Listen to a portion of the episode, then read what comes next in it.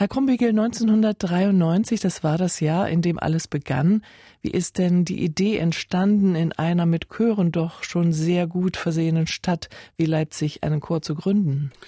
Das hängt durchaus auch mit der, mit der sogenannten Nachwendezeit zusammen, wo sich ja neue Möglichkeiten ergeben haben.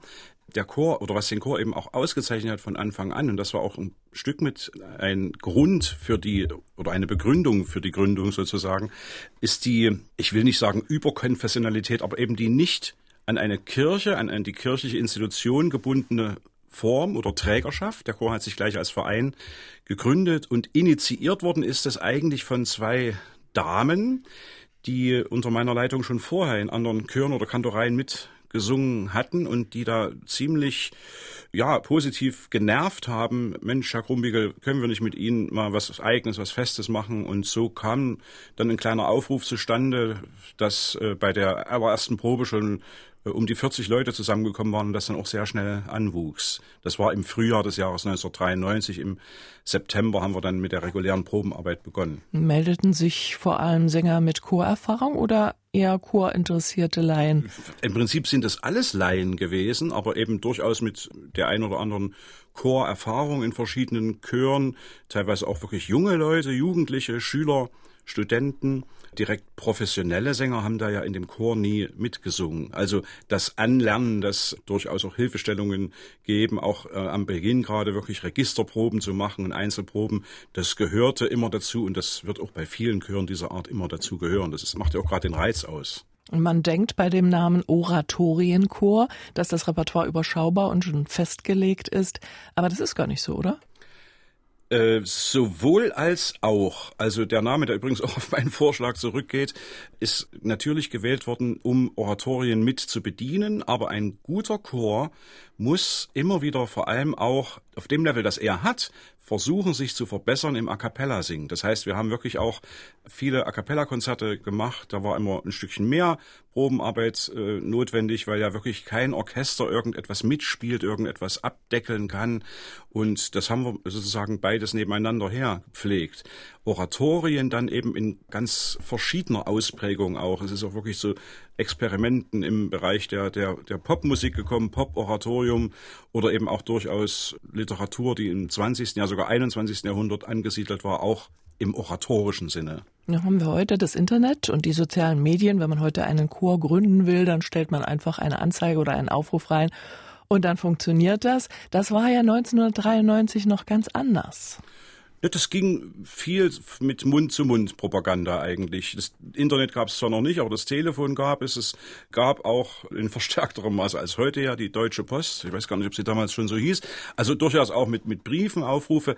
Ich hatte ja ein bisschen Vorlauf, weil ich eine Zeit lang an der äh, Friedenskirche, die dortige Kantorei, die auch eine überregionale Kantorei eigentlich war, vertretungsweise äh, geleitet habe, nachdem der Kantor äh, Gotthard Stier zum Dresdner Kreuzkantor berufen worden war und also nicht mehr in Leipzig sozusagen das Amt ausüben konnte. Und da sind halt einige Leute auch auf mich aufmerksam geworden und haben dann, nachdem die Besetzung dieses Kantorats in der Friedenskirche immer noch sehr lange auf sich hat warten lassen, irgendwie, ja, ich will nicht sagen die Geduld verloren, aber eben auch mitgemacht in diesem neuen Leipziger Oratorienchor. Wir haben gesagt, in Leipzig gab es damals schon eine lebendige Chorlandschaft.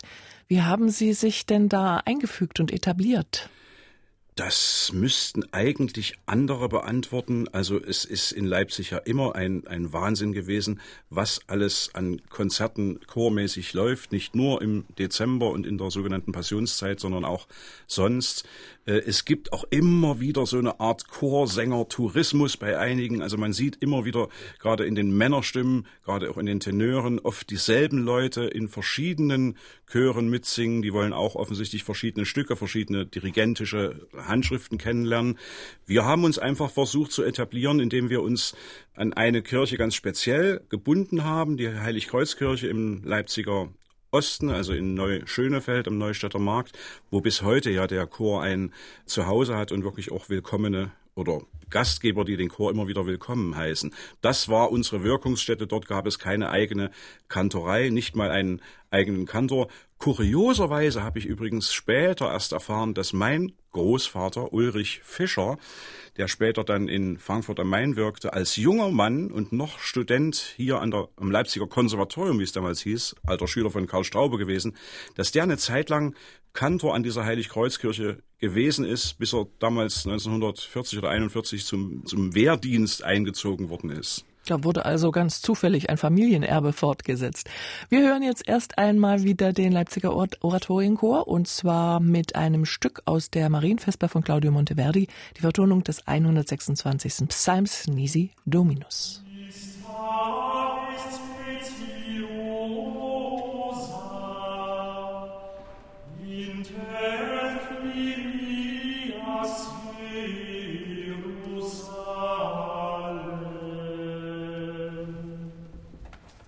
Der Leipziger Oratorienchor sang aus der Marienvesper von Claudio Monteverdi unter der Leitung von Martin Krumbiegel. Vor 25 Jahren wurde der Chor gegründet. Morgen ist das große Festkonzert in der Kirche zum Heiligen Kreuz in Leipzig. Und wir sind im MDR Klassikgespräch mit Chorgründer Martin Krumbiegel. Herr Krumbiegel, Sie hatten die Heiligkreuzkirche schon erwähnt. Das war eine ihrer ersten Aufführungsstätten. Ein Chor, wenn er sich dann mal gegründet hat, braucht dringend ein Refugium für die Proben, für Konzerte und für die Logistik vielleicht auch. Wie war das bei Ihnen am Anfang? Wir haben begonnen zu proben in Gohlis im Heinrich-Budde-Haus. Das gibt's ja heute immer noch am S-Bahnhof Gohlis. Das ging vielleicht zwei, drei Jahre ganz gut. Dann ist der Chor aber so angewachsen gewesen auf 80, 90, fast 100 Leute, dass wir einen neuen Raum brauchten und dann im Gemeindesaal der Versöhnungskirche in Leipzig, äh, ein sehr großer Saal, dort untergekommen sind. Das war so bis zum Ende meiner Tätigkeit als Chorleiter 2012. Inzwischen probt der Chor wieder woanders in der Waldorfschule in Leipzig in einem Raum. Aber Sie haben völlig recht, dies, auf diese Unterstützungen auch möglichst ohne gewaltige Kosten an Mieten abdrücken zu müssen, sind solche freien Vereinigungen oder Vereine, wie es der Chor ja ist, wirklich angewiesen und immer wieder auch dankbar, wenn da Unterstützung kommt. Sie haben gesagt, es ist ein Laienchor. Alle Mitglieder sind keine ausgebildeten Sänger, sondern haben nebenbei oder eigentlich hauptsächlich ein Studium, einen Beruf oder eine Ausbildung. Das stelle ich mir alles gar nicht so einfach vor, alle jedes Mal zu vereinen, schon zu den Proben. Also es gibt und gab einen Probentag in der Woche, das ist der Donnerstag, das hat sich so eingeschlichen und da war im Prinzip dann doch für alle Pflicht da zu erscheinen. Ich sag's mal so banal. Andererseits ist das schon ein Phänomen, dass jede Woche einmal am Abend Leute nach ihrem Arbeitstag, Studientag, wie auch immer, selbst Rentner haben ja angeblich tagsüber wenig Zeit und immer was zu tun, dass die immer noch für zweieinhalb Stunden, teilweise mit langen Anfahrtswegen, wir hatten immer etliche Damen, die aus Delitzsch gekommen sind dabei zum Beispiel, dass die abends kommen, um nochmal, ja, geistig beansprucht zu werden, geistig rege arbeiten zu wollen. Denn Musik macht zwar immer Spaß, sollte es zumindest, so sieht es auch aus, aber es steckt ja doch ein ganzes Stückchen Studio, also im Sinne des Bemühens und Arbeitens dahinter, bis ein Ergebnis erreicht ist. Also das hat mich immer sehr überrascht und auch angetan und motiviert, jeden Abend, einmal in der Woche abends dahin zu gehen. Die Leute sind wegen der Musik und nicht zuletzt auch, ich kann das einfach so sagen, wegen mir gekommen, denn irgendeiner muss da vorne stehen und das koordinieren, organisatorisch und künstlerisch. Gibt es da noch Hausaufgaben auf? So ein Chorwerk kann ja nicht in zwei Stunden in der Woche einstudiert werden. Das braucht doch mehr Vorlauf und Vorbereitung. Ja, das gab es durchaus, dass auch Aufgaben für die nächste Woche gestellt wurden oder eben durchgegeben wurde, was in der nächsten Woche konkret für Abschnitte geprobt werden. Als wir zum Beispiel die Marienvesper von Claudio Monteverdi aufgeführt haben, das war zweimal in der Geschichte des Chores, da gab gab es wirklich Aufgaben zu Sprachübungen des schnellen italienischen Sprechens. Und da waren wirklich auch rhythmisch diffizile und schnelle Stellen drin. Und da habe ich dann auch mal in einer Folgeprobe durchaus sowas, sowas abgefragt, oft zum Gelächter oder zum Vergnügen der Chormitglieder, wenn zum Beispiel die Stimmgruppe Bass, die auch mit etlichen ja, älteren Herren besetzt war, die tolle Stimmen hatten, aber mit der Sprache nicht so zurechtkam, wenn die dann ihre Sprachübungen vorgeführt hat. Sie haben gesagt, Herr Krombiegel, der Chor ist relativ schnell angewachsen auf nahezu 100 Mitglieder. Wie viele sind es heute und aus welchen gesellschaftlichen Gruppen kommen Sie? Ja, ich bin da ja nur noch bedingt aussagefähig, weil ich den Chor ja äh, 2012 aufgegeben habe.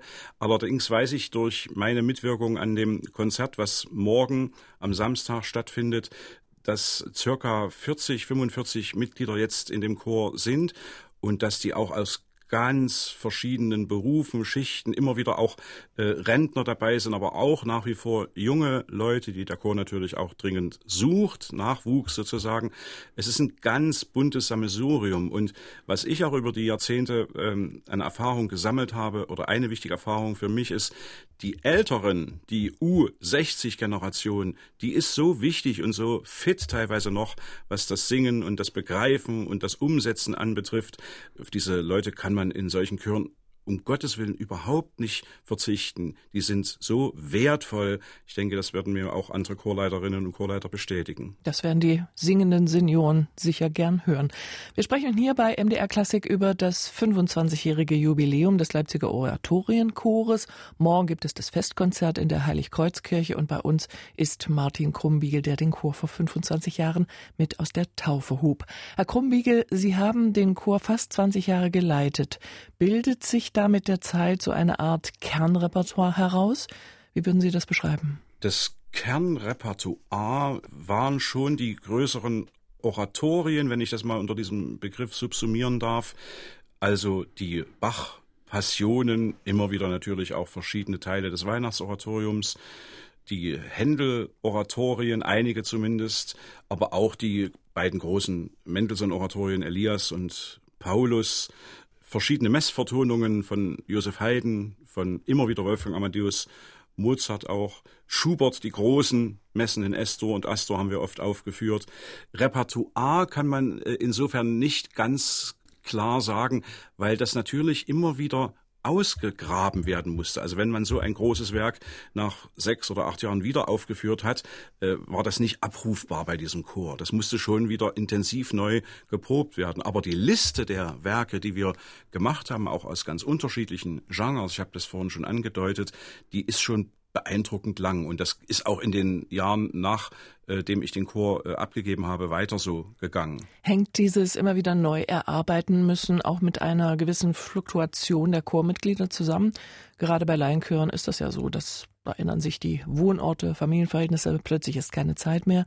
Gibt es noch Chormitglieder, die von Anfang an dabei sind? Die gibt's noch. Es gibt noch Gründungsmitglieder, die auch stolz darauf sind, denke ich. Es werden so fünf oder sechs, glaube ich, jetzt noch sein.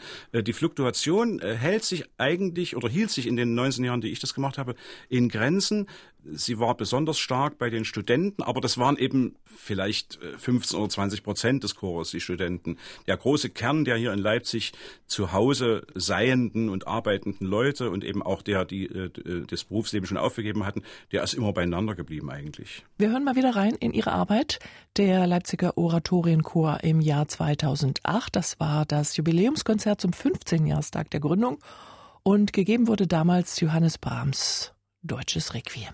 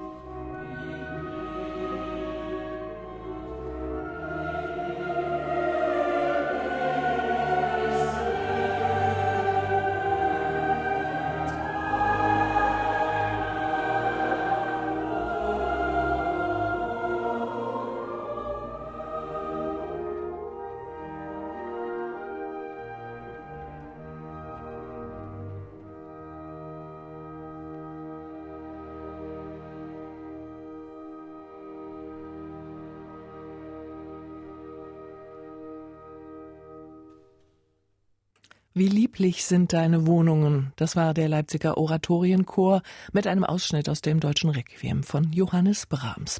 Wir sind hier bei MDR Klassik im Gespräch mit Professor Martin Krumbiegel, Gründer und langjähriger Leiter des Leipziger Oratorienchores.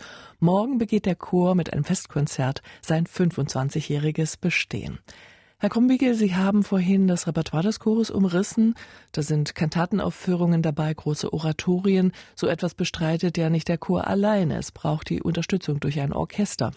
Mit wem wurde bzw. wird zusammengearbeitet? Wir haben äh, mit verschiedenen Orchestern oder verschiedenen Musikern gearbeitet. Das liegt auch daran, dass wir sowohl den herkömmlichen modernen Orchesterklang äh, benutzt haben, also gerade für die Werke des 19., 20., 21. Jahrhunderts.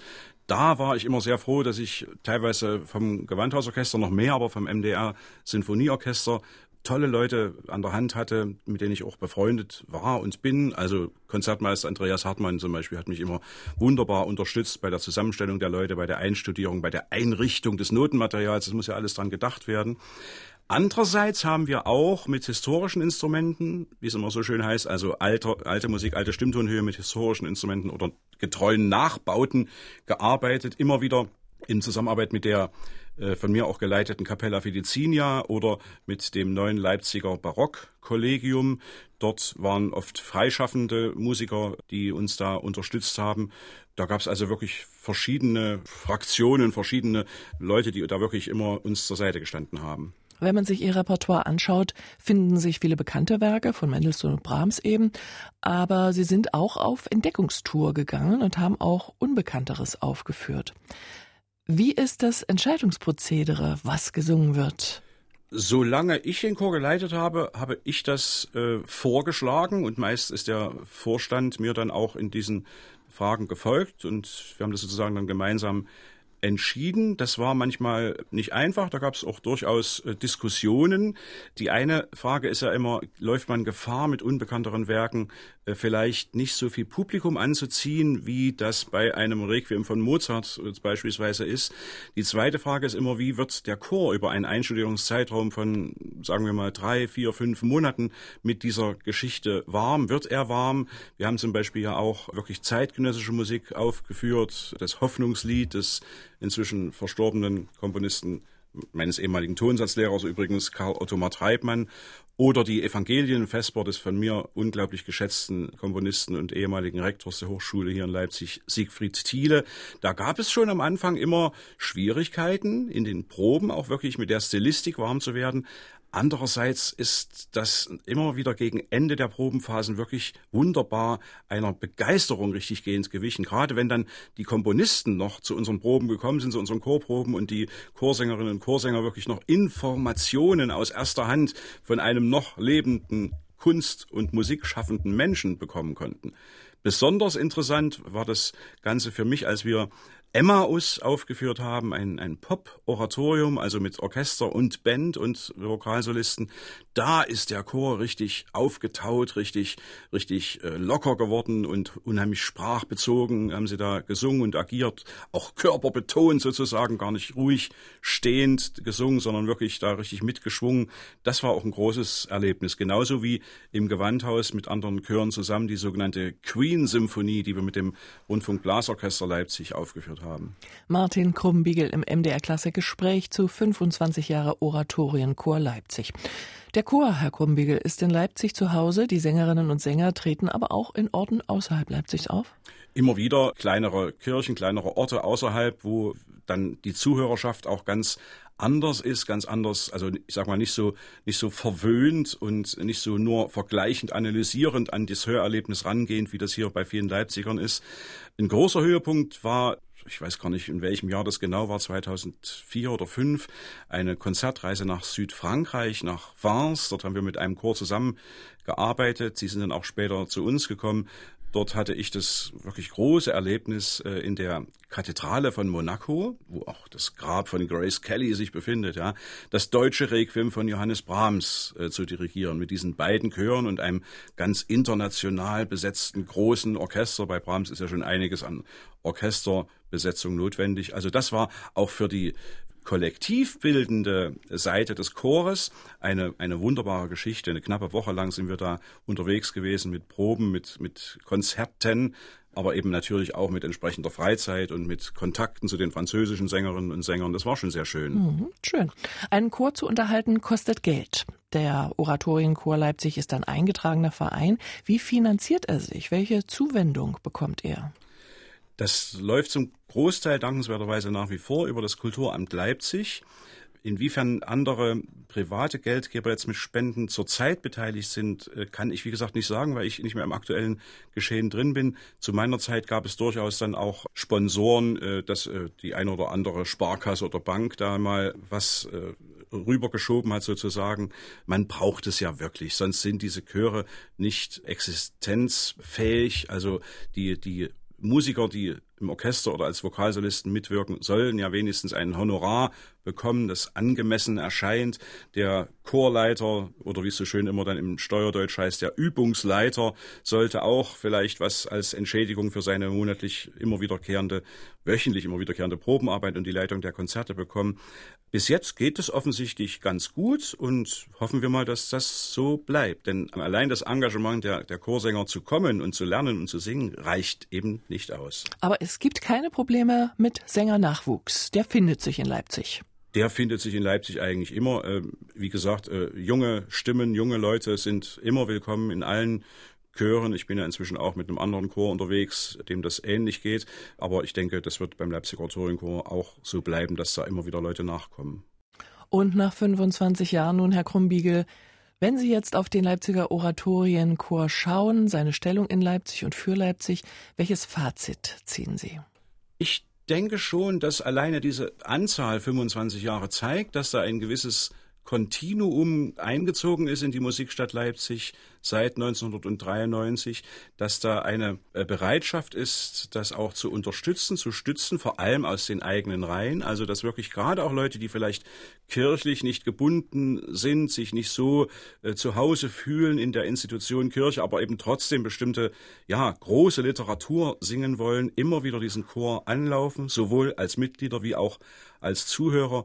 Ich denke, dass der Leipziger Oratorienchor inzwischen schwer wegzudenken ist aus dem Leipziger Musikleben mit seinen immerhin mindestens vier bis fünf gewichtigen Auftritten im Jahr, die der Chor absolviert.